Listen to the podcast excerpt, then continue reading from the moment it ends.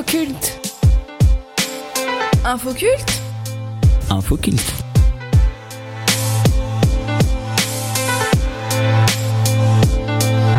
Info cool. La radio des stagiaires de l'EDC. Bonjour, bienvenue sur Infoculte, l'émission d'information des stagiaires de l'école de la deuxième chance de Châtellerault. Je m'appelle Lisa. Et moi je suis Yacine. Nous sommes le vendredi 8 juillet 2022 et nous enregistrons cette émission au sein de notre école. Toute cette semaine, nous avons choisi des sujets importants pour nous et nous nous sommes transformés en journalistes radio pour les traiter. Alors, qu'est-ce qu'on a au programme Yacine? Eh bien Lisa a beaucoup de sujets de société, par exemple le mariage forcé, les difficultés rencontrées par les personnes sans papier, l'augmentation des prix et l'addiction aux écrans. Et on découvrira aussi des métiers en lien avec nos projets professionnels. On ira à la rencontre d'une restauratrice passionnée et d'un chauffeur et formateur poids lourd. Et il y aura aussi quelques surprises en fin d'émission. Beau programme, c'est parti Et on commence tout de suite avec un sujet que j'ai travaillé avec toi, Soumia. Il concerne 650 millions de femmes actuellement en vie dans le monde. Selon l'UNICEF, il s'agit du mariage forcé. Et oui, on a été choqués de découvrir l'ampleur de ce problème. Mais il faut dire que rien que dans notre école de la deuxième chance, au moins deux femmes ont vécu ce traumatisme. Nous avons cherché d'autres personnes concernées. On va écouter l'histoire d'un homme. Il a 56 ans. Il vit à Châtellerault et lorsqu'il était jeune, ses parents ont essayé de le marier contre son gré. Moi, je suis Monsieur Bossoun euh. Une fois, j'étais chez ma famille en Algérie. Mais là, j'avais euh, 18 ans, 18-19, je crois. Moi, j'ai fait connaissance euh, de ma famille, de ma cousine. On, se parlait, puis tout d'un coup, euh, j'ai ressenti euh, euh, comme un arrangement au niveau de, de mes parents, puis ça, euh, par rapport à ma cousine. Et moi, c'était simplement une amitié, quoi. Voilà, c'était. Et puis, bon, ça fait des histoires, même dans, dans ma vie future, quoi. Parce que moi, j'avais pas cette. euh, voilà, euh, oui, j'ai envisagé peut-être euh, faire ma vie, mais bon, pas précisément comme ça, quoi. Euh, voilà, je sais pas, ils ont organisé tous les. comme si c'était fait, ouais, c'était bon, voilà. Mais moi, j'ai senti voilà, qu'il y avait quelque chose voilà, qui n'était pas. Ouais. Senti le piège qui se refermait autour de moi, quoi. Du coup, que moi, après, entre-temps, moi, j'ai connu ça, puis voilà, puis ça fait des histoires. Bah, des histoires comme si que moi, j'avais déjà... euh, comme si j'avais rompu le, le- pacte euh, qu'ils avaient fait, quoi, en gros. Enfin, en fait, quand j'ai cassé tout leur, euh, tout l'arrangement qui, qui s'est fait derrière, que j'étais pas au courant, quoi. On se met... avec la famille, voilà, quoi, surtout nos, nos parents, quoi. Nos parents, les frères et sœurs... moi, comme je suis le dernier, donc euh, ma- on, envisageait de ramener euh, un rester avec mes parents, tout ça, c'est tout un. Surtout avec ma mère, quoi. J'ai vu que- qu'elle préparait des affaires pour acheter pour euh, la future femme, quoi. J'ai sorti le truc. c'est qui, qui imaginait beaucoup de choses au niveau de, de, cette relation avec ma cousine, l'avenir, tout ça. Moi, j'ai pas, pas la même conception, quoi. Moi, j'ai eu mes soeurs qui plus ou moins des mariages arrangés plus ou moins, c'est-à-dire, bah, moi pour l'époque je voyais pas trop ça, mais c'est par la suite, euh, ça finit par des divorces, déjà. Et des, des reproches au niveau de, de mes parents, quoi. De mes soeurs, de la part de mes soeurs. Quoi vous allez marier avec, avec la personne, que, voilà. Dans le mariage arrangé comme ça, il n'y a pas une attirance de la personne. Ce qui est faux au niveau de la religion, de toute façon, au niveau de la religion, il faut qu'il y ait quelque chose. Je sais pas, il y a une alchimie qui se fait, pas forcément avoir des rapports, c'est voilà, c'est un truc qui, est-ce que c'est bon, c'est pas bon, mais il faut déjà avoir ça, quoi. Et le problème, c'est que, bah non, tu- on va te proposer un mari, bah là, tu vas prendre tu vas, faire des enfants. Voilà. Et tous les problèmes qui, peuvent se poser, même au niveau des enfants aussi plus tard. Ouais, c'est tout un destructeur. C'est- dans les coutumes, les traditions, donc faut rien dire, faut, il faut subir, quoi. En gros, c'est pour pas faire tâche avec la famille, quoi. Pour pas, c'est c'est quoi le bonheur de- de- des enfants? C'est des s'en occuper, leur donner un, un- avenir, mais en aucun cas de choisir à leur place la personne qui va vivre avec. Donc à un moment donné, si on veut, il faut, se battre avec la famille, quoi. faut se dire, il y a beaucoup de, d'ailleurs de jeunes filles qui sont parties de la maison, ils savent très bien les représailles. Coupé, euh, ça fait mal de couper ses parents, sa famille, ses frères, ses sœurs. Mais c'est un choix délicat. C'est ce qui s'est passé, hein Oui, tout à fait. Pour toi Non, pas pour moi, comme les filles, non, surtout moi, je dis c'est les femmes. C'est même. les femmes, les femmes qui subissent plus que, que les hommes. Non, non, complètement différent. Et pour mieux comprendre ce problème, on a appelé Clémence Torres. Elle est chargée d'accompagnement à l'Association nationale Voix de femmes qui gère le numéro d'appel d'urgence SOS, mariage forcé. Elle nous explique les différentes situations auxquelles sont confrontées les femmes qui font appel à l'association. Le plus souvent, c'est des jeunes filles qui ont entre, on va dire, 18 ans et 26. Ça, c'est le plus courant. Il y a aussi des mineurs hein, qui nous appellent. Soit c'est depuis leur enfance, c'est-à-dire qu'on leur a dit, on leur a inculqué depuis toute petite que de toute façon, elles vont se marier. Souvent, c'est un cousin, peu importe le pays. Euh, donc, c'est quelque chose qui a été déjà décidé depuis leur enfance. Mais bon, tant qu'elles n'ont pas 18 ans, qu'elles ne sont pas confrontées, elles ne nous appellent pas. Et ensuite, il y a celles qui ne savaient pas, qui ont eu une enfance euh, sans violence, sans rien, ou d'un seul coup, on, leur annonce qu'il faut qu'elles se marient. Pour vous dire aussi, il y a des jeunes filles qui peuvent nous appeler, c'est les parents qui leur disent bah viens, on va euh, en vacances, on va au mariage de ta, cousine ou quoi que ce soit. Et quand elles arrivent là-bas, elles sont, elles sont mises devant le fait accompli. Et ça, ça s'appelle, en termes juridiques, des manœuvres dolosives. Donc, qu'est-ce qu'elles font? Elles nous contactent. Nous, on travaille avec le ministère des Affaires européennes et étrangères pour les rapatriements. Parce que souvent, ce qui se passe, c'est que les parents ont pris les papiers là-bas. En tout cas, nous, dans notre association, la plupart des personnes nous appellent avant. Tant mieux. Hein. C'est très rare les, personnes qui partent pas. Par contre, il y a des femmes qui nous appellent après le mariage. Alors, soit elles ont déjà eu des enfants. Il y a beaucoup de jeunes filles qui se disent, bah moi, je vais faire la stratégie euh, pour faire plaisir à mes parents. Comme ça, ils vont me laisser tranquille. Je vais céder au mariage forcé. Et une fois que je serai avec l'homme, je dirais que ça ne va pas avec cet homme-là et que je veux divorcer. Sauf que les parents n'acceptent pas plus le divorce qu'ils ont accepté son refus, par exemple, du mariage forcé. Mais moi, ce que je leur explique, c'est que quand elle sera mariée avec cet homme-là, l'homme ne va pas se gêner pour la violer. Et même si elle est mariée, c'est un viol. Dans tous les cas, pour échapper au mariage forcé, l'association conseille aux femmes de partir domicile des parents. Mais c'est parfois très difficile de rompre le lien familial. Une fois qu'elle a décidé qu'elle est, qu'elle est prête, parce qu'il faut être prête aussi à partir, nous, on évalue le danger pour savoir où est-ce qu'il faut la placer, soit dans le département où elle est, soit hors département.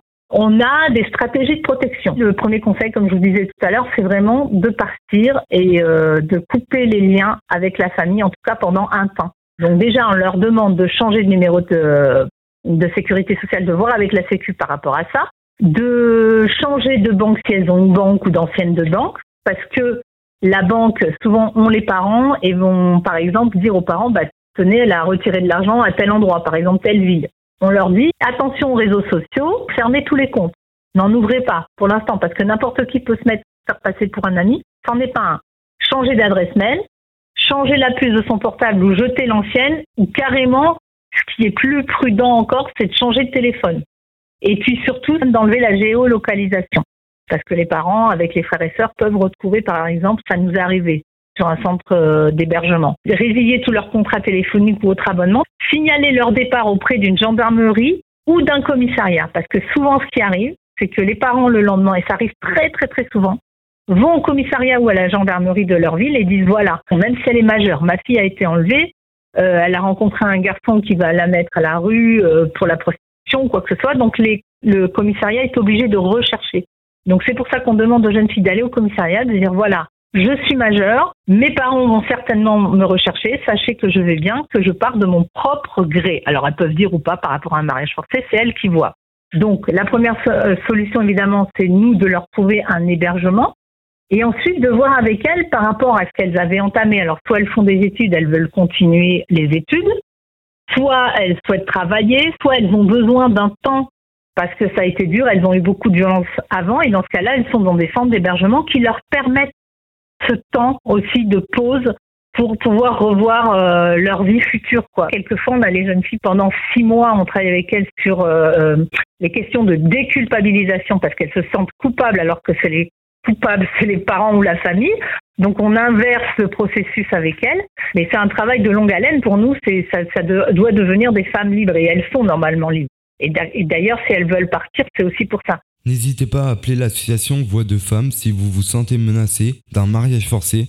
Leur numéro d'appel SOS Mariage Forcé est le 01 30 31 05 05. On va maintenant parler d'un sujet qui touche beaucoup de jeunes de l'EDC qui ont quitté leur pays d'origine pour venir en France avec l'espoir d'avoir une vie meilleure.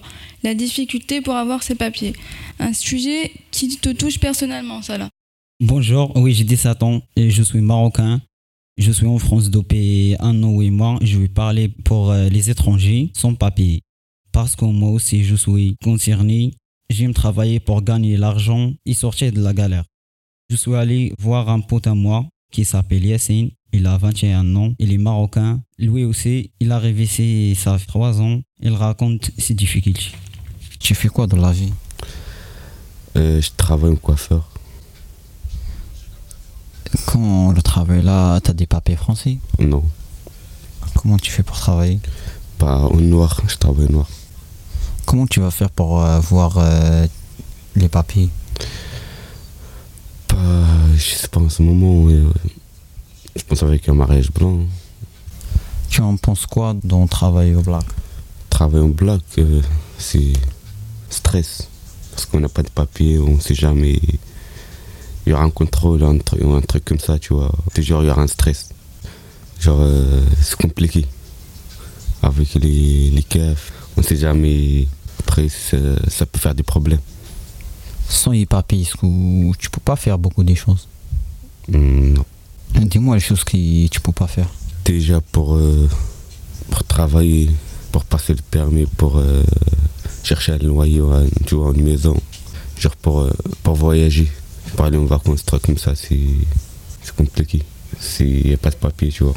Si t'as pas d'argent, comment tu manges? On essaye de prendre des crédits, tu vois. Et après, on le rembourse. Tu vois. Mhm. Et Yassine, t'as passé trois ans. Je te rappelle que tu viens d'arriver et tout. Tu parles pas bien français. T'as croisé beaucoup de problèmes. Oui, beaucoup, trop. Comment tu sens aujourd'hui? Là, déjà, j'ai ma langue. Je peux gérer comme je veux.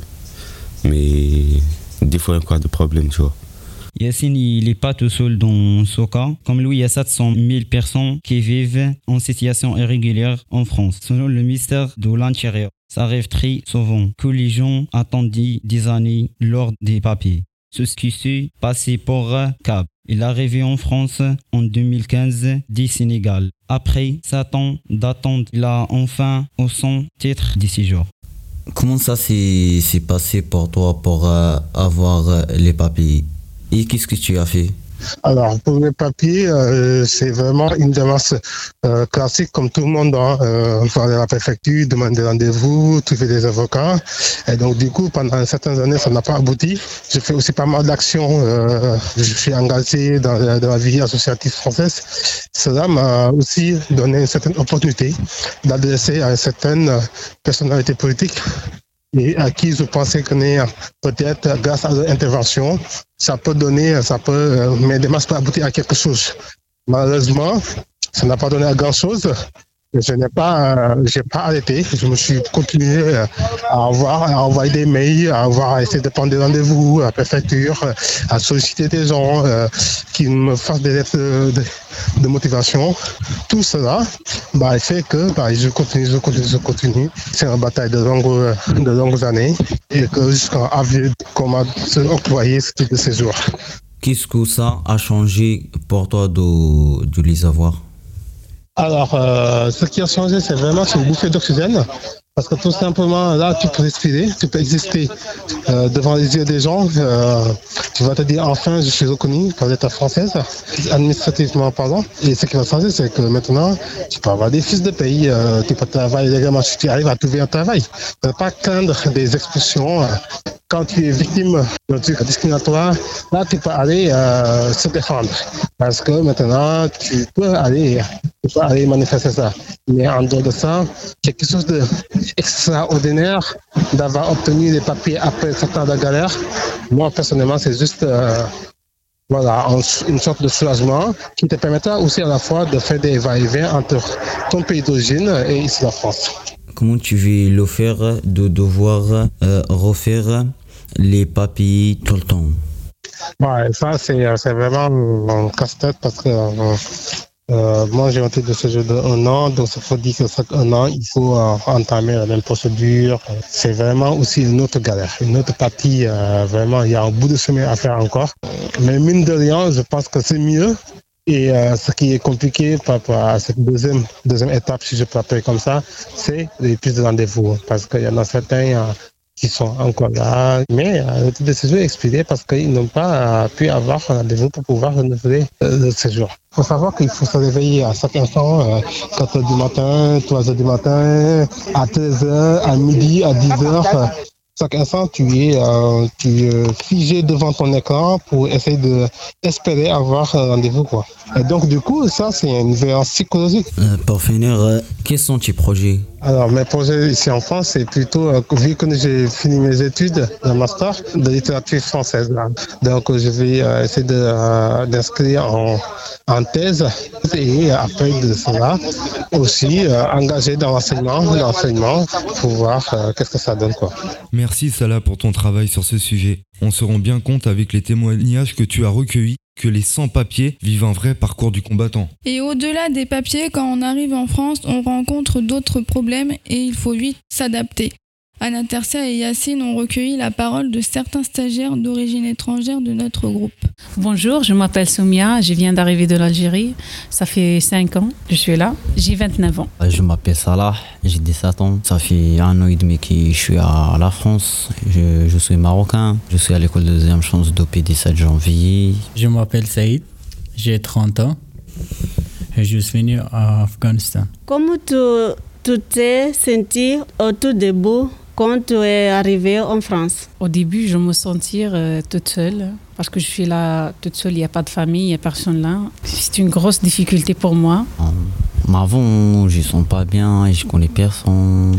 Quand je suis, je suis arrivé en France, j'ai eu problème euh, le logement et le langue. Je me sens seule. Je ne connaissais pas euh, les gens ou des amis. Comment tu as fait pour apprendre le français? Au premier, j'ai fait rien du tout. Je reste euh, tout le temps à la maison. Je sors même pas de la maison. L'année dernière, j'ai changé la maison. Je suis venue là à Châtellerault et j'ai rentré à l'école de la deuxième chance. Et ça, c'est une première étape pour moi. Par rapport au début, je suis, je maîtrise mieux que avant. Quand je suis arrivé, je parlais que l'arabe, je parle un peu français, mais avec le temps, je prends la langue française un peu, un peu. Des fois, je parle avec mes amis, ma copine et l'école aussi. Euh, j'ai appris le français sur YouTube et pendant trois mois, je suis parti à cours de français à Poitiers. Comment tu t'es créé une vie sociale en France? Cette année, j'ai rentré à l'école et j'ai trouvé des personnes, euh, j'ai fait des contacts des petits contacts, pas des grands contacts, mais, mais pour moi, c'est déjà c'est une grande étape, c'est déjà bien. Avant, je ne sors pas de la maison, je reste à la maison. Quand même, il y en a un vide qui n'est jamais euh, rempli. Bah, au jour d'aujourd'hui, ça va. Hein. J'ai des amis, je connais plein de monde et tout. déjà, j'étais à Conflans-Charente et j'ai trois euh, familles anglaises. Et depuis quatre mois que j'ai déménagé de Conflans à Poitiers et maintenant je n'ai pas beaucoup d'amis à Poitiers. Et oui, depuis 4 avril que je suis école deuxième chance, j'ai rencontré des amis. Comment tu as fait avec les démarches administratives? Avant, il y a... je fais rien du tout. C'est pas moi qui fais des papiers. Mais maintenant, je me débrouille toute seule. Et des fois, il y en a aussi l'accompagnatrice de l'école de la deuxième chance, Yamna. Elle euh, aide moi beaucoup, beaucoup. Pour l'instant, j'ai pas des papiers, mais je travaille sur ça avec mon foyer. Euh, depuis euh, quatre mois que j'ai appris papier résidente française. Comment vous faites pour avoir des connaissances professionnelles en France? J'ai déjà fait trois stages là, à l'école de la deuxième chance. Chez Audacy, agent de tri et de coupe. Agent d'accueil, c'est chez les services techniques de Châtellerault. Le troisième euh, stage, c'est assistant maternel à l'école privée Sainte-Henri. Avec les stages, euh, j'ai découvert le monde professionnel et comme ça, je peux, je peux trouver un travail euh, qui me plaît. J'ai pas encore un projet professionnel. Parce que moi, j'ai fait mes études à l'étranger. J'ai un diplôme de journalisme, mais il faut faire des équivalences. Euh, et c'est ça qui est, comment je dis, c'est un obstacle pour moi parce que c'est difficile euh, par rapport à la langue. Euh. J'ai fait deux stages de coiffeur et j'ai fait un stage de cover. Et j'ai déjà travaillé avec mon cousin au Maroc, coiffeur.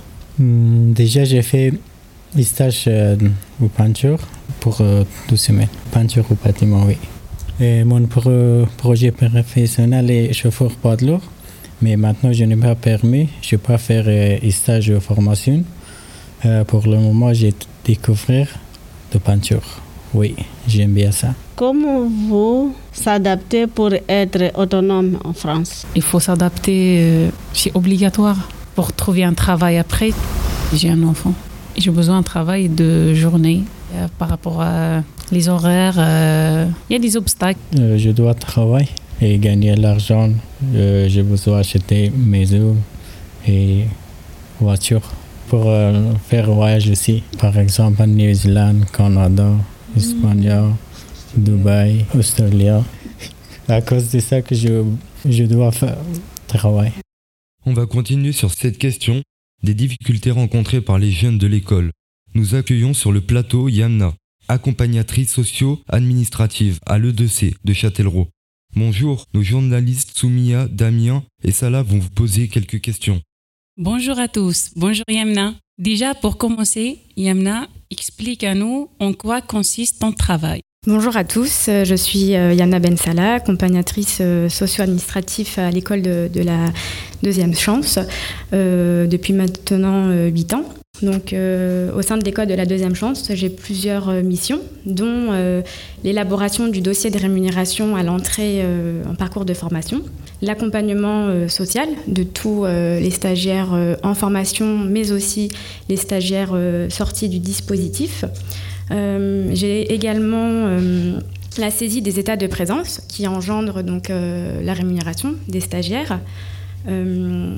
j'ai également la labellisation donc, qui consiste au contrôle des dossiers des stagiaires et pour finir, la participation et l'animation des ateliers collectifs sur les différentes structures comme la CAF, le XAPA, Pôle emploi, etc. Quelles sont les principales difficultés que rencontrent les jeunes que tu as accompagnés alors, quand, un stagiaire rentre à l'école de la deuxième chance, c'est pour euh, travailler donc son projet professionnel, mais pas que. Il y a aussi donc euh, son insertion sociale et je dirais euh, les principales euh, difficultés que, rencontrent les stagiaires, c'est euh, donc particulièrement les démarches administratives, donc comment remplir un formulaire, comment rassembler toutes les pièces justificatives. Il y a également l'accès aux droits, l'accès aux soins également. Et j'ajouterai aussi tout ce qui est vie quotidienne, donc les difficultés sur les demandes de logement, sur euh, le mode de, garde, euh, sur la santé euh, et sur plein d'autres thématiques. Yamla, comment tu fais pour aider les gens? Hum, Comment je fais pour aider les gens? Très bonne question. Les jeunes. alors, je travaille beaucoup avec les formateurs référents. donc, en fait, comment ça se passe? Tous les lundis matins, il y a des temps de référence donc c'est euh, à ce moment-là que les jeunes travaillent euh, avec les formateurs référents sur les objectifs, euh, travailler sur la semaine. Et c'est à ce moment-là, généralement, que... que les jeunes vont parler de leurs difficultés. Donc soit le jeune vient me voir directement, soit il passe par le formateur. et ensuite, voilà, c'est des entretiens individuels donc l'idée, c'est de ne pas euh, faire à la place euh, du jeune, mais de les accompagner et d'être à côté. Donc des fois, ça peut prendre un rendez-vous, des fois deux, des fois trois, des fois quelques mois. Et euh, ça fait plaisir parce qu'on a toujours des bonnes nouvelles à la sortie des stagiaires. Yamna, qu'est-ce qui est compliqué dans ton métier? Mais aussi, qu'est-ce que tu apprécies?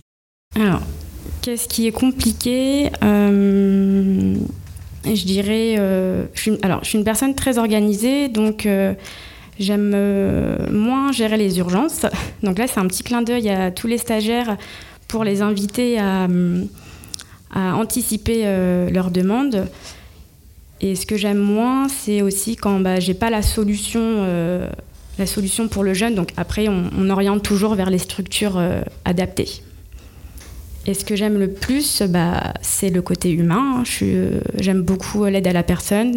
Ça me fait plaisir quand j'accompagne donc les stagiaires. Chaque jeune est différent. Mes journées ne, ne se ressemblent pas. Et du coup, c'est ce qui est riche dans mon métier. Et euh, je terminerai par dire euh, euh, que chaque jeune a droit à sa reconstruction. Et euh, je, vous, je vous félicite pour euh, ce beau projet. Merci Yamna d'avoir accepté notre invitation.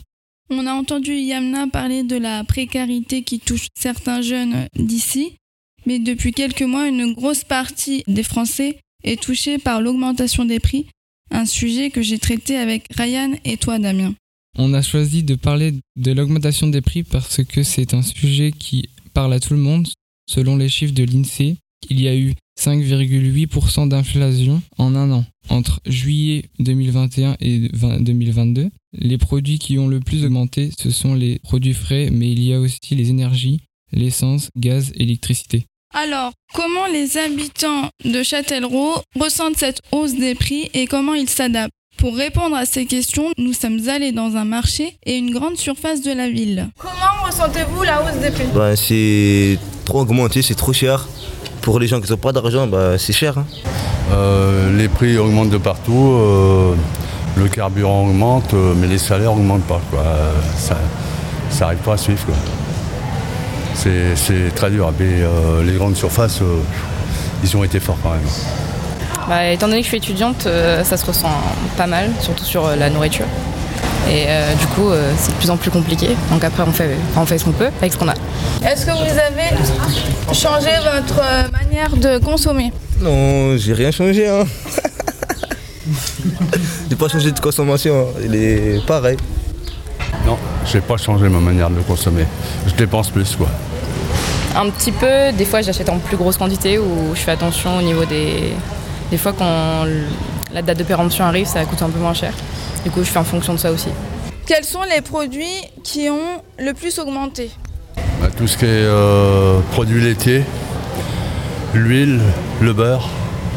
Euh, je dirais la viande surtout, euh, les produits laitiers. Ah, L'essence, euh, le, lait. les produits des machines et tout ça. Il y a plein de trucs, ma- madame. Au marché, après avoir parlé aux clients, nous sommes passés de l'autre côté du stand pour parler avec Monsieur Doucet, marchand des fruits et légumes. Euh, Avez-vous augmenté euh, les prix de vos produits récemment? Pour le moment, il y a une petite hausse qui n'est pas méchante, mais je pense que dans un proche avenir, ça va monter sérieusement. Euh, Les clients vous font-ils des remarques de la hausse de vos prix?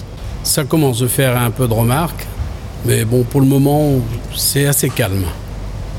Euh, Vos clients achètent-ils moins de vos produits ou comment ils s'adaptent?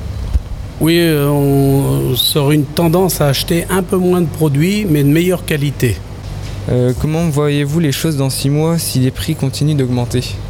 Ah bien, ça, je ne suis pas devin. Je suis pas euh, là. euh, L'avenir nous le dira.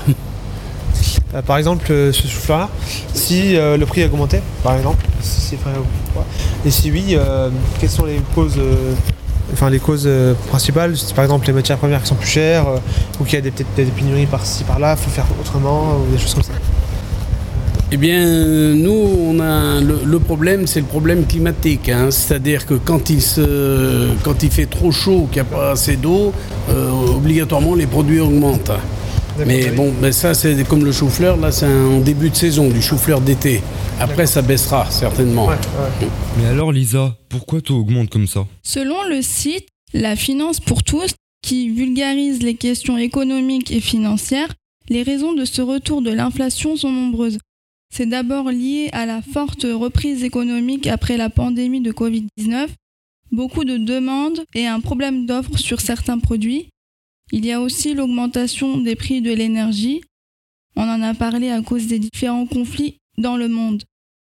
Et puis, bien sûr, il y a les conséquences directes de la guerre en Ukraine depuis fin février, car le pays est un gros producteur de céréales et il ne peut plus exporter comme avant. Merci Lisa pour ces précisions. On quitte le marché pour les appareils connectés et surtout ce fameux smartphone qui nous hypnotise tous avec vous, Cassandra et Léa. Oui Yacine, on a choisi de parler du rapport que nous entretenons avec notre smartphone.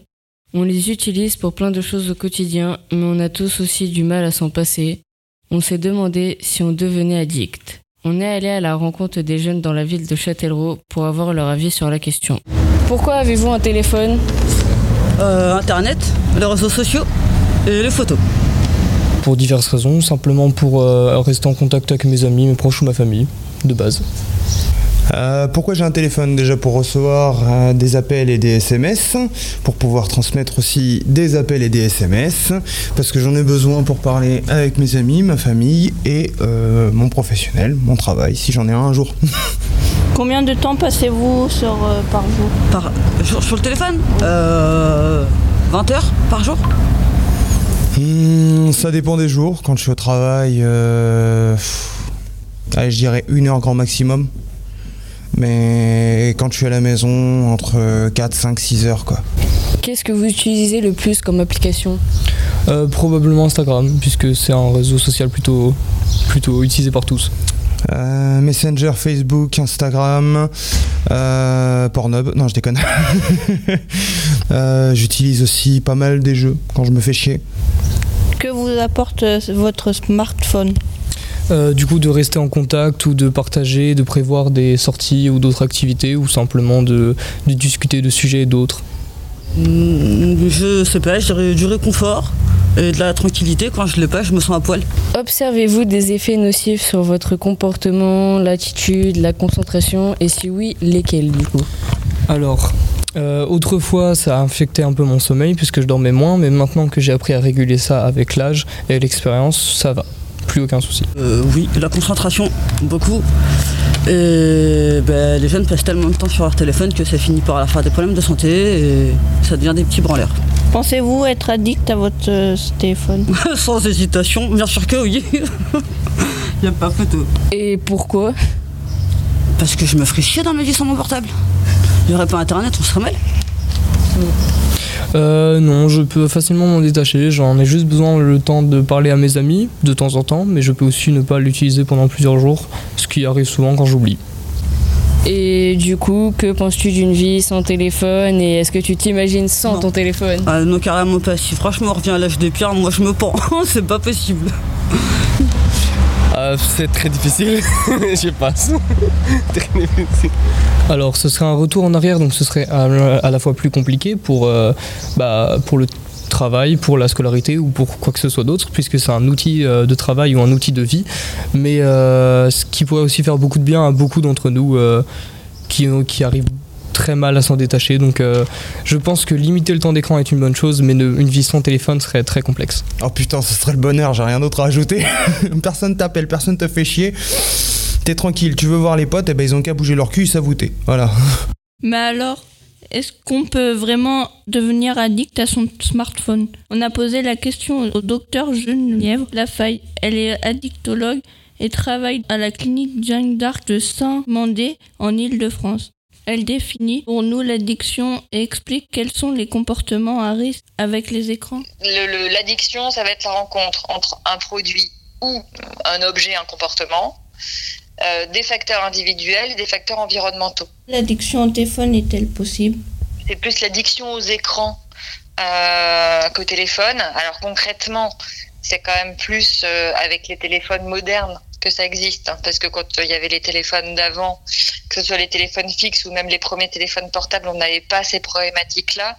C'est surtout la connexion euh, à Internet qui renforce l'addiction. C'est le fait que ce soit un objet qui soit tout le temps disponible, que ça nous rend immédiatement disponible.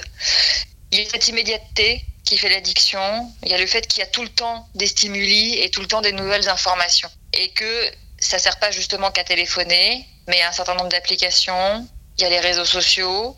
Euh, et tout ça, en fait, fait qu'il y a des stimuli en permanence, qu'il y a un monde qui s'arrête jamais avec le téléphone. Et ça, c'est des facteurs qui rendent une addiction possible. Après, euh, tout le monde ne va pas être addict au téléphone. Et par rapport à cet objet qui peut être la source d'addiction, il y a des personnes qui vont être plus ou moins vulnérables pour devenir addictes. Que ce soit d'ailleurs aux produits ou que ce soit euh, à des addictions comportementales. C'est comme quand on prend de la cocaïne, c'est pas parce qu'on prend de la cocaïne qu'on va devenir addict.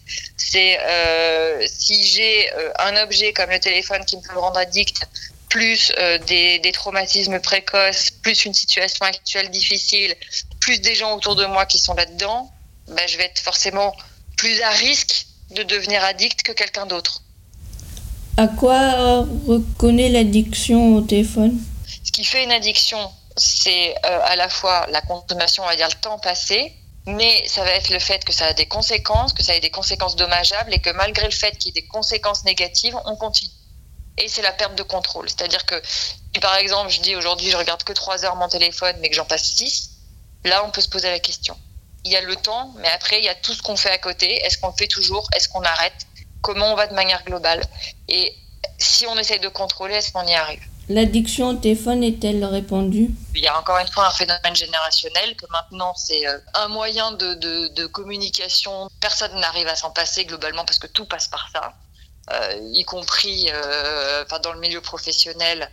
on est quand même très lié à son téléphone portable. on voit quand même de plus en plus de problématiques émerger par rapport à cette utilisation des écrans parce que ça coupe quand même du monde, ça met à distance des autres. Euh, on est dans un relationnel très biaisé euh, parce que via l'écran, pour les jeunes générations qui n'ont connu que ces modalités de communication, on n'apprend pas à différer, c'est-à-dire que tout est dans l'instantané. Donc ça, c'est un problème, encore une fois, qui est peut-être pas forcément que de l'ordre de l'addiction, mais qui est euh, dans un certain nombre de questions. Donc de toute façon, ça pose problème pour un certain nombre, addiction pour certains, pas forcément pour tous, mais c'est pas pour autant qu'il n'y a pas des problèmes. On va maintenant parler des métiers que l'on souhaite exercer. Toi, Saïd, tu as envie de voir du pays euh, Oui, je voudrais être chauffeur de poids lourd. cette semaine, je suis parti à Aftral, un centre de formation de transport et logistique situé à Poitiers. J'ai interviewé Farid, il est un formateur poids lourd pour euh, la conduite des poids lourds. Je lui ai demandé comment être un bon conducteur et il m'a donné quelques conseils. Quand j'étais môme, je voyais les camions, ça m'impressionnait un petit peu, un peu comme tout le monde finalement. Et puis il y a de la liberté, il y a, y a, voilà, il y a le fait qu'on est autonome, on nous donne des responsabilités, c'est du matériel qui vaut cher, bon, il y a quand même une prise de risque, une sensibilité. Le fait que on n'est pas, il m'a semblé que c'était pas un métier standard quand même, malgré que certains le prennent à la légère, c'est pas rien de transporter, euh, transporter des marchandises ou des gens, hein, parce qu'il y a le transport de voyageurs, faut pas l'oublier aussi. Ben ça, ça, m'a plu, cette, cette approche-là en tout cas. Et la liberté, bien sûr. Hein. Dans le transport, c'est euh, près de 25 ans maintenant, 20 quelques années, j'aime pas trop compter. C'est voilà, ça, je serais un peu, enfin, plutôt discret, mais il y a longtemps, il y a, quelques années. Mais par contre, euh, mes, euh, mes deux métiers, formateur et, chauffeur poids lourd, se sont faits en deux phases en fait. Parce que comme j'ai changé de région, je suis un ancien de la région parisienne et j'ai voulu changer d'environnement, offrir quelque chose de mieux à mes enfants. Et donc j'ai fait donc du transport, de la formation, de nouveau du transport et ensuite de la formation. Mais il y a, il y a quand même près de 14 années dans le transport. Ah, les 14 années doivent y être. Et, plus de 11 ans dans la formation. J'ai toujours aimé tout ce qui est lié à la conduite, la route, la mécanique. Moi, ça, a été. Je vais pas me plaindre. Mais je sais que c'est pas simple. Et c'est vrai que moi, je dispense de la formation à, beaucoup de stagiaires. Et je vois bien que voilà, il y a des prérequis, des aptitudes au, préalable. Il y en a qui galèrent, quoi, si vous me permettez cette expression-là. Il y en a qui galèrent quand même. Hein. C'est pas si simple. Mais tant qu'on se donne la peine et qu'on bosse, n'y a pas de souci. C'est à la portée de tout le monde ben, c'est de s'accrocher déjà. Est-ce que voilà, bien se rendre compte, est-ce qu'on a envie de le faire, prendre quelques renseignements peut-être au préalable pour pas être surpris. Et puis après, se laisser guider et accompagner par les formateurs. Souvent, c'est ce qui va manquer. Il faut pas hésiter à nous faire confiance. Les, tenants aboutissants, on les connaît bien. Ce qui est attendu, on le connaît par cœur. Et si vous vous laissez guider, si le stagiaire se laisse guider, ma foi, euh, ma foi ça va tout seul. Quand euh, je vois des stagiaires euh, diplômés avoir un projet, une, amélioration de leur quotidien, on, on est tous là parce qu'on a des frigos à remplir. Moi, c'est ce que je leur dis tout le temps. Et quand je vois qu'ils voilà, ils, ont quand même un projet de vie, ils ont, ils ont des, galères, des, soucis dans la vie, et qu'ensuite ça se décante un petit peu de par le fait qu'ils se sont diplômés ou qu'ils ont pu obtenir leurs différentes euh, catégories de permis et autres, ben moi je suis heureux. Ça me suffit, c'est ça ma, ma récompense en fait. C'est ce que, ce que j'aime dans ce métier-là. Quand ils, sont, ils repartent diplômés. Là j'en ai en plus actuellement qui sont là. Ils en sont venus récupérer leur diplôme. Ils passent me voir, ils sont aux anges. Ben on est, on est content quand on voit ça. on est content. La vie est pas simple des fois, alors on est content vraiment quand les gens euh, se diplôment ou se forment. Alors moi je m'appelle David Capron. J'ai suivi euh, ici donc à l'AFTRA de Poitiers une formation euh, conducteur de transport en commun. Bah, c'est un métier où il y aura toujours des, besoins, donc surtout actuellement la, pénurie en France de, chauffeurs de, transport. C'est un métier d'avenir où il y aura où aura jamais de chômage quoi, tout simplement. Bonjour, donc moi c'est Sophie Jacques, Euh, pareil, je, le même titre pro. Et euh, pareil, la formation super, euh, trois mois euh, de travail intense.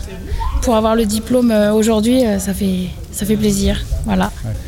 J'ai, j'ai- j'ai- comment dire, j'ai travaillé dur, dur, dur pour l'avoir et oui, je suis très fière. C'est pour l'avenir surtout de mon fils et de moi, comme je suis maman célibataire. Donc euh, je suis très très fière, oui. Merci Saïd. J'accueille maintenant une autre stagiaire de notre groupe Anna Tertia. Toi, quel métier tu souhaiterais faire? Euh, moi, j'aimerais créer mon propre entreprise de traiteur. Je suis mozambicaine j'habite à Châtellerault. Je suis en France depuis euh, trois ans. J'adore cuisiner. Et cette semaine, j'ai eu la chance de, de rencontrer Madame Zohor Crépin dans son atelier. Depuis dix, dix ans, elle est traiteur et elle, elle cuisine des préparations franco-orientales haute de, gamme. Là, je suis en train de faire des cornes de gazelle à base d'amandes. Voilà, j'ai commencé déjà un plateau. Euh, voilà, c'est quelque chose qui. euh, Comment ça s'appelle? Des cornes de gazelle. Cornes de gazelle. Je fais, vous savez, je crée beaucoup la pâtisserie, mais là, euh, en ce moment, en fait, comme j'ai vraiment le, le salé a pris dessus sur le sucré, euh, j'ai gardé la pâtisserie traditionnelle. La corne de gazelle marche bien, le baklawa, les macroutes. En salé, euh, le poivron, euh, le confit de poivron marche bien, les boulettes à la tomate marche bien. Euh, le tagine de fenouil aux champignons, ça marche très bien. Qu'est-ce que vous pouvez Euh, Je fais beaucoup, je travaille beaucoup les fèves, beaucoup les légumes de saison, tout ce qui est farci, aubergine farcie, euh, tout ça. euh, ah, voilà, moi je, moi je fais tout moi-même. Moi je fais les achats, la production, la comptabilité et la vente. Moi, je suis tranquille. Je, je suis capable de tout faire. voilà. Bon, c'est pour ça. Ça, c'est important. Alors, lundi, moi, lundi, je fais le ménage dans la maison et l'atelier. Donc, je nettoie tout. Ça, c'est très important. Moi, je nettoie. Mais euh, voilà, donc je nettoie tout. Après, mardi, je commence quelques gâteaux, des gâteaux qui se conservent. C'est de la pâtisserie orientale. Voilà, donc je commence des gâteaux. J'ai, voilà, c'est beaucoup d'amandes, c'est beaucoup de noix, c'est de la pistache, c'est du miel. Voilà, c'est des gâteaux. Donc je fais des préparations que je démarre. Mercredi, je fais euh, une grande partie de mes courses. Des fois, je la fais avant. Par exemple, hier, j'ai déjà commencé à acheter mes poivrons. Euh, voilà, c'est des choses qu'on peut garder trois jours au frigo, par exemple. Donc, je démarre comme ça, parce que moi, je travaille beaucoup avec les légumes, les légumes de saison. Euh, voilà, donc euh, c'est petit à petit que je que j'organise mes journées. Et après, c'est vrai que mercredi, jeudi, vendredi, je fais du 20 heures, pratiquement. Samedi, je fais la vente. Voilà. Moi, j'ai choisi que de faire la vente qu'une fois par semaine parce que je fais des produits euh, de qualité et que je ne peux pas me permettre d'être présente deux fois par semaine au marché. Après, m- en dehors de ça, j'ai de temps en temps des commandes aussi. hein. Il y a deux semaines, j'avais une commande pour 50 personnes. Euh, là, ce demain, vendredi, j'ai une commande pour une quinzaine de personnes, pour un repas. Donc en plus de ça, et c'est suffisant. Et je fais ça comme si je faisais pour moi-même. Je fais, je, je prépare pas pour vendre. Je prépare comme si c'était pour moi-même. Oui. Ah oui. C'est ça. Non, la, la patience, c'est ça. C'est ça la Ouais. passion. Voilà. Il n'y a, pas- il y a pas de mystère. hein. Vraiment, il n'y a pas de mystère. J'ai senti une grande passion de la cuisine chez Madame Zohar Crapin. J'ai pu lui poser plein de questions et elle m'a donné de bons conseils pour débuter et ouvrir mon propre entreprise. Euh, au début, vous allez, vous, allez, vous allez démarrer tout doucement. Il faut savoir que vous avez au moins trois ans pour que vous soyez connu et que vous commencez vraiment à avoir une rentabilité, ça c'est très important à savoir. Les gens ils pensent qu'ils vont démarrer, qu'ils vont gagner leur vie tout de suite. Non. Euh, au début vous allez perdre de l'argent, ça c'est certain. Mais il ne faut pas vous inquiéter. Il faut vraiment tenir. Parce que tous les débutants, ils, pensent qu'ils vont commencer, ils vont gagner leur vie euh, très vite. Non, non, ça ne se passe pas comme ça. Mais il faut tenir le coup, c'est ça, il ne faut pas lâcher. Si vous aimez ce que vous faites et que vous avez vraiment envie de, vivre de ça, il ne faut pas lâcher au bout de un an de se dire ça tient pas, ça marche pas, j'ai pas assez de clients, j'ai pas, je rentabilise pas tout ce que je débourse, j'arrête. Non, il faut continuer. Il faut continuer, mais continuer en proposant de la qualité. Vous savez, aujourd'hui, on est arrivé à un moment où les gens, ils veulent manger correctement. Ils veulent pas manger du bas de gamme. Donc, il faut vraiment œuvrer vers ça. Ça, c'est très important.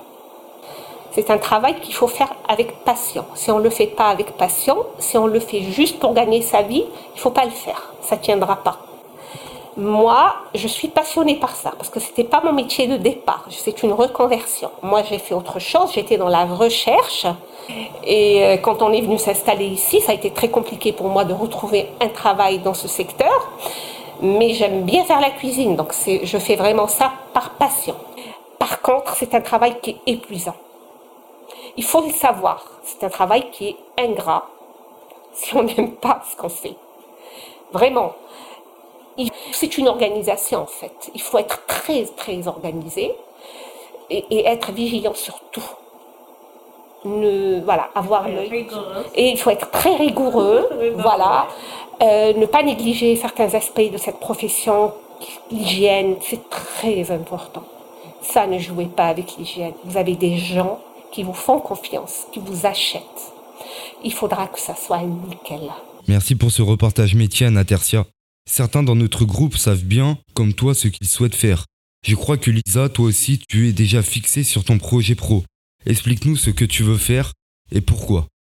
Alors, moi, euh, j'aimerais travailler euh, à l'accueil euh, car j'ai effectué deux stages. Donc, le premier était service technique municipal de Châtellerault. Et le deuxième, celui qui m'a permis de confirmer euh, ce que je voulais faire, euh, était au lycée euh, Marcelin Berthelot à Châtellerault. Et pourquoi? Parce que j'aime le contact avec les personnes et les tâches qui sont demandées. Damien, toi, je crois que tu te destines au métier de paysagiste, c'est ça? Pourquoi ce choix? Bah, parce que j'ai fait trois semaines en stage, ça m'a beaucoup plu. Et euh, j'aime bien, c'est euh, être à l'extérieur. Et euh, j'avais fait de l'aménagement et j'avais fait tout ce qui est poser des gazons, poser, poser des fausses et des clôtures. Et toi Yacine, qu'est-ce que tu comptes faire en sortant de l'école? Bah moi du coup, bah, j'ai fait un stage, c'était en animation, donc du coup j'avais fait deux semaines au début. Euh, je savais pas si ça allait me plaire euh, vraiment euh, l'animation avec les enfants. et du coup, ça m'a beaucoup plu. c'est pour ça que moi, j'aimerais me diriger plus vers les métiers avec du contact, l'animation, tout ça, et la créativité. pour donner un exemple, il y avait eu un projet qui s'appelait Classe. C'était un projet qui durait toute l'année avec avec les primaires. Et en fait, c'était euh, c'était un projet euh, avec le jardin, donc euh, il leur apprenait les animateurs comment on plante, etc. Enfin tout. Du coup, à la fin, il y avait une sortie qui qui faisait donc. C'est un projet qu'ils avaient monté. Donc voilà, moi ça me plaît beaucoup ces choses-là. Et comme on n'est pas tous arrivés au même moment à l'EDC, certains d'entre nous ont bientôt terminé leur parcours ici à l'école. Anna Tercia, c'est ton dernier jour ici à l'EDC. Qu'est-ce que ça t'a apporté ces quelques mois ici? Ces derniers mois que je suis à l'école des chance, ça m'a apporté beaucoup de euh, plein de choses. Euh, ça a changé, beaucoup de choses qui ont changé dans ma vie. Par exemple, je n'étais pas à l'aise euh, en français. quand j'ai entré à l'école des chance, mon projet c'était toujours de, de, de devenir euh, traiteur, ouvrir mon propre entreprise et aussi travailler euh, remise au niveau. Et aujourd'hui, je me sens très à l'aise en français. je me sens euh, bien préparée. L'école est bien préparée, pour ça je me sens très bien. Et puis j'ai fait une deuxième famille pour moi. J'ai trouvé plein de gens ici. Euh, vous tous, vous êtes superbes. Superbes. vous êtes tous. Euh, C'est-à-dire que je suis content pour, pour faire pour que j'ai fait la famille des deuxième chance. Je, je, je me sens très content. Euh, oui, je veux, je veux porter avec moi tous les votre amour, tous les votre. Ouais, ça, ça, ça va me manquer. Mais bon, c'est comme ça, c'est les choses. Toujours on grandit. Hier, on était petit, aujourd'hui, je suis grand. Hier, j'étais petit, aujourd'hui, je suis grand. Il faut que j'assume que je suis grand. Assumer que je suis grand, ça veut dire que je, suis prêt. Je suis je, bien préparé. Je suis, je suis bien. Merci beaucoup à l'école Deuxième Chance, à tous les formateurs, à tous les organismes de l'école Deuxième Chance et à tous vous, euh, vous mes collègues. Merci beaucoup pour tout. et à bientôt. Merci Anna Tercia. Et toi Cassandra, quel stage tu as fait jusqu'ici? J'ai fait deux stages en école, un en assistante maternelle et l'autre en cantine. J'ai pas trop aimé celui en cantine parce que je faisais pas les activités avec les petits.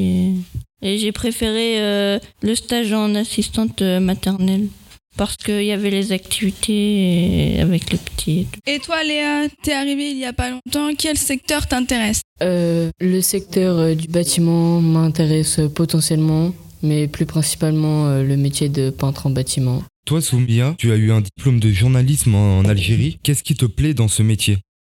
Qu'est-ce qui me plaît dans ce métier? J'aime bien interroger les gens et interviewer.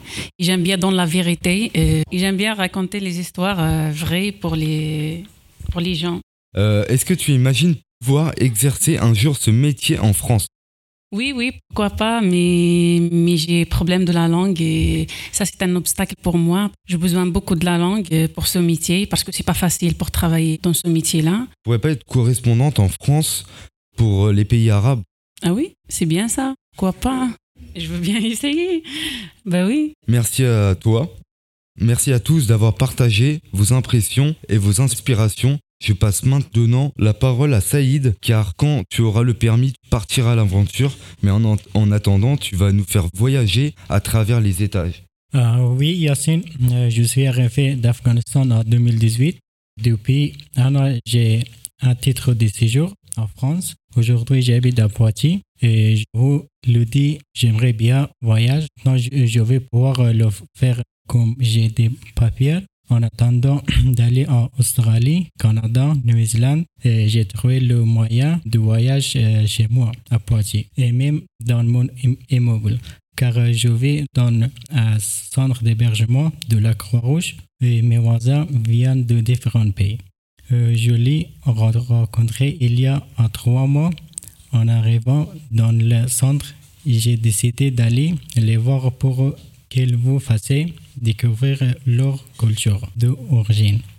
On va descendre l'escalier de l'immeuble et s'arrêter au deuxième ou premier étage pour rencontrer Hussein et Youssouf. Hassan, tu es là, moi je suis Saïd. Salut Hassan, ça va? Salut Saïd, comment vas-tu? Bien, merci. Et toi? Oui, merci, rentre. Merci.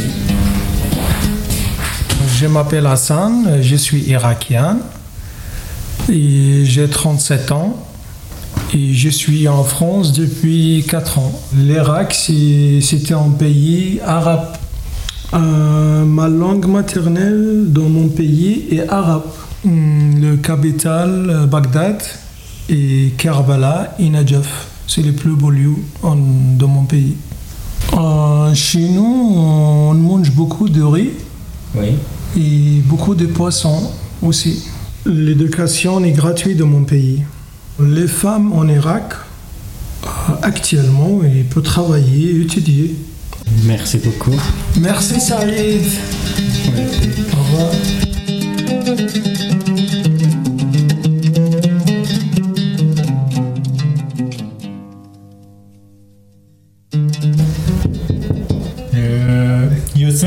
Saïd, tu es là Oui, je suis là. Après Bonjour. Bonjour, comment vas-tu? Ça va bien et toi? Bien, merci. Moi, je m'appelle Youssouf, je suis de nationalité comorien et je suis en France depuis 14 ans. Mon pays, c'est des petits pays qui est construit à quatre îles, Mayotte, euh, Moueli, Anjouan et Grande Comore, qui se situe entre Madagascar et La Réunion. Et c'est un petit pays qui était colonisé par la France. Et mais malgré c'est Mayotte qui est parti à la France, mais nous, on n'est pas colonisé, on est resté indépendant aux Comores. Mes langues maternelles, c'est les Comoriens, c'est comme les Swahili. Comme tu dis bonjour, nous on dit Edje, c'est comme les Swahili. L'éducation financière aux Comores, nous on n'a pas de sécurité sociale, on n'a pas de trucs, des aides comme ça.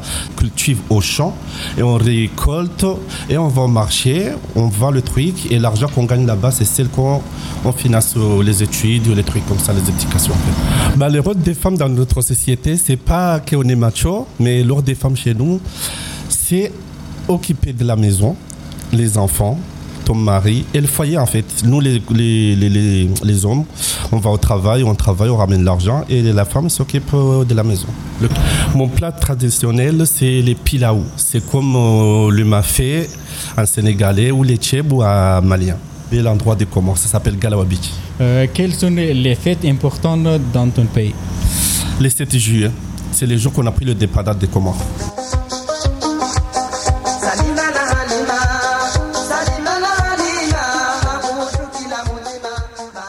Va sortir de notre centre d'hébergement et aller faire un tour au parc Plussac à Poitiers, euh, car j'ai quand même envie de vous parler de mon pays. On va retrouver mon ami Ali. Elle est afghan comme moi. Elle est aussi passée par l'école de, de la deuxième chance. Salut Ali, comment ça va? Ça va très bien. Et toi? Bien, merci. Tu fais quoi ici? Moi, je viens d'ici pour regarder le foot parce que mon garçon, euh, il, il joue ici. Moi, c'est Ali, Ali Hosseini. Et je viens d'Afghanistan. À peu près, ça fait 4 ans que j'habite en France. Et mon pays, c'est Afghanistan. C'est situé entre euh, Asie. Ils ont frontière avec euh, Pakistan, Chine, Tadjikistan, Turkménistan, Pakistan et Iran. Mais chez moi, il y a quatre langues. Je parle dari, mais il y a trois langues, c'est Pashto, Ouzbeki, Turkmen.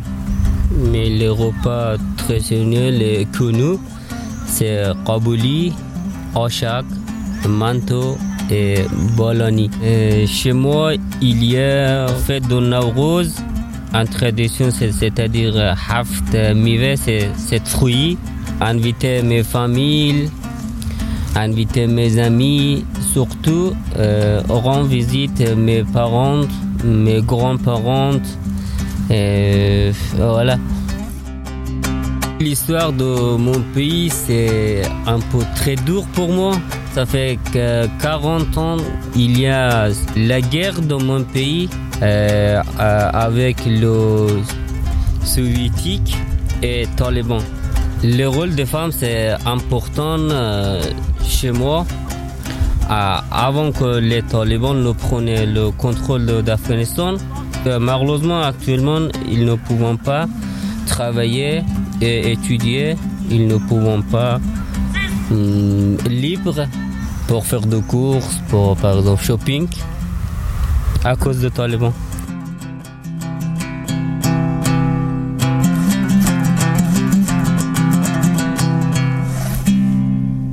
Vous avez plus de ch- choses sur les cultures d'Irak et des Comoros et d'Afghanistan.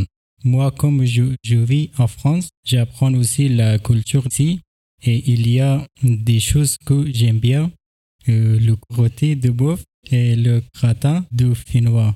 Je trouvais les gens français très gentils, agréables et aussi j'aime bien leur de vie, liberté, égalité, fermeté. Merci Saïd pour ce voyage. Pour finir en beauté notre émission, on vous propose un rap en live écrit et interprété par Yacine et intitulé Palestine.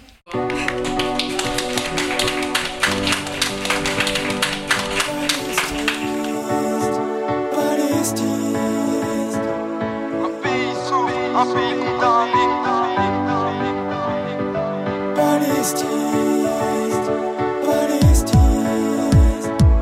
Palestine souffre, c'est une vérité qui n'est divulguée jamais dans les journaux ou à la télé. La Palestine vaincra, c'est une question de temps. Plus d'un demi-siècle colonisé par des barbares sanglants. Un peuple souffre sous occupation. Des larmes coulent quand je repense à ses enfants, à ses parents qui ont tout perdu. perdu la vie est belle Est-ce que la vie est dure Est-ce que mon passé me sert pour mon futur Quand je disent les médias, il faut pas les écouter. Il y a plusieurs chemins, mais lequel emprunter La route du succès, j'aimerais l'emprunter. Mais il y a plusieurs raisons qui me font douter. Je cherche le bonheur, mais j'arrive pas à le trouver. Ici tout s'achète, c'est la loi du plus riche. Un pays souffre, un pays condamné. Un pays sous les bombes, un pays traumatisé. Palestine, Palestine un pays condamné, un pays sous les bombes, un pays traumatisé. Palestine, Palestine. Je regarde le monde et je constate son fonctionnement. Même l'argent propre resserre le cœur d'un croyant. Sombre et bas monde quand je constate les dégâts. Qu'il soit à la petite échelle ou un fonctionnaire de l'État. Un jour il grimpe et soit fini une balle dans le crâne.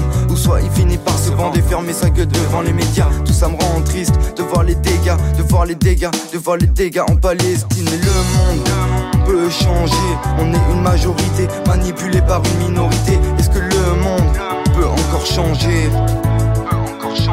Un pays souffre, un pays condamné, un pays sous les bombes, un pays traumatisé. Palestine, Palestine. Un pays souffre, un pays condamné, un pays sous les bombes, un pays traumatisé. Palestine, Palestine. Tes larmes, je te voir libéré et non actant d'un drame. Jusqu'ici tout va mal, entre bonheur et malheur, je crois qu'il n'y a pas de juste milieu. Je veux voir ton sourire, je veux plus voir tes larmes. Je veux te voir libéré et non acteur d'un drame. Jusqu'ici tout va mal, entre bonheur et malheur. Je crois qu'il n'y a pas de juste milieu. Un pays souffre, un pays condamné, un pays sous les bombes, un pays traumatisé. Palestine, Palestine. Un pays souffre, un pays condamné, un pays sous les bombes, un pays traumatisé. Palestine.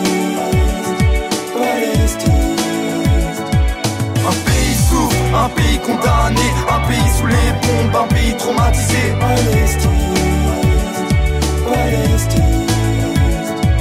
Un pays souffre, un pays condamné, un pays sous les bombes, un pays traumatisé. Palestine, Palestine. Bravo Yacine, c'est la fin de notre émission. Merci de nous avoir écoutés. Bravo à toute l'équipe des journalistes de Infoculte, Soumia, Salah, Anatercia, Damien, Saïd, Léa, Cassandra, Ryan, Lisa. Et toi Yacine, c'était une super expérience pour nous d'essayer le journalisme radio avec Louise et Eftimios de Chronos et Kéros. À bientôt pour une nouvelle émission de Infoculte.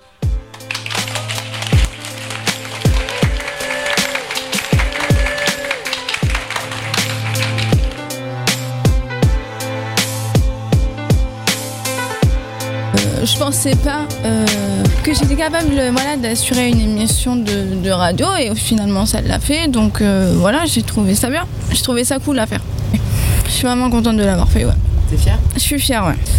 Euh, ce que j'ai préféré dans le stage, c'est plutôt les interviews. L'animation, si. J'ai appris euh, beaucoup de choses bah, dans le métier de journaliste. Euh, choisir un sujet, chercher aussi des infos sur qui on peut, euh, qui on peut contacter pour pouvoir faire des, pour pouvoir faire des interviews par rapport au sujet. Mais franchement, la semaine, ça m'a, beaucoup plu. On était bien, on était bien accompagnés. J'ai beaucoup, beaucoup apprécié bah, cette semaine et franchement, j'ai trop aimé interviewer des gens et ouais, c'était, super cool de faire ça. Bah, c'est la première fois que j'ai fait la radio dans ma vie. C'est quoi le moment que t'as préféré dans la semaine La fin. oui, c'est l'émission. On est bien travaillé, on travaille équipe. Oui, c'est ça. J'ai aimé beaucoup travailler ensemble. euh, C'est magnifique. Je, je kiffe ça. Normalement, je travaille journaliste, mais cette, euh, cette expérience, elle m'a laissé, moi, découvrir plus, plus, plus comment travailler. C'est un travail difficile. Qu'on a été à le studio, on a enregistré notre émission. C'est magnifique. J'aime trop. je suis fière, fière de moi et de vous. Bah, de base, euh, je suis beaucoup timide. Donc euh, bah ça m'a fait un peu bizarre. Je suis contente de moi parce que bah c'est beaucoup. Déjà que je parle pas énormément, pas fort, c'est beaucoup. En trois jours, euh, on a fait beaucoup de choses euh, et à la fin, ça donnait positif. C'est, moi, j'ai trouvé ça très, très bonne expérience déjà pour moi aussi. Euh, jamais fait ça, c'est la première fois. Mais euh, euh, premier jour, c'était comme une bombe. Quoi. C'est fait boum. Je dis, oh là, c'est quoi ça? Comment on va faire? Peut-être c'était, ça ne va pas sortir. Et à la fin, non. c'était positif. C'est bien passé. J'ai bien aimé. Ce travail de radio, ça, ça fait les deux, euh, deux parties. Ça fait partie aussi des, remises au niveau parce qu'on écrit déjà, et on écrit des tests et tout ça. ça, C'était très bien pour le français et ça nous aidé à, à, être à l'aise devant euh, les autres pour parler, pour s'exprimer, tout ça. Et euh, aussi pour être euh, autonome parce qu'il y avait des travaux qui c'était pour nous de, chercher les questions, tout ça. Euh, ça nous permettait de travailler le mémoire, tout ça. Non, c'était très bien. Mais moi, je, je, me découvrais quoi, que j'aime bien ce côté. J'aime beaucoup parler, je suis très sociable. J'aime beaucoup trouver des gens, connaître des, gens. Je suis beaucoup curieuse. Et alors, euh, curiosité avec la radio, ça, je pense que c'est journalisme, c'est une famille. Et alors pour moi, je, je me trouvais à la maison. Ça change de ce qu'on fait d'habitude à l'E2C. Moi j'ai bien aimé, c'était cool. De faire les micro-trottoirs aussi, à part quand les gens ils te rembarrent euh, directement quand t'arrives et que des fois ils te rembarrent pas très poliment, t'es là, tu fais ah ouais bon euh, au suivant et à chaque fois t'as peur de te refaire rembarrer, mais bon sinon c'était quand même bien euh, l'émission de faire comme c'était une vraie radio, enfin de faire le truc dans la salle c'était bien aussi, enfin j'ai bien aimé l'atelier en soi de toute la semaine. J'ai bien aimé cette expérience et euh, ça a beaucoup euh, appris par exemple à, on va dire, mieux s'exprimer, ce que j'arrivais pas trop à faire avant. en vrai, j'ai tout aimé en vrai, mais euh, j'aimais bien, c'était la partie où il fallait demander aux personnes ce que j'avais pas l'habitude de faire. Du coup, c'était comme une épreuve quoi. Bah, là, je me sens plutôt mieux en vrai. C'était très très bien. quand j'ai discuté avec les gens de poser questions et c'était très bien pour moi. J'ai trouvé compétence, motivation et aussi je suis très content de vous rencontrer et merci beaucoup.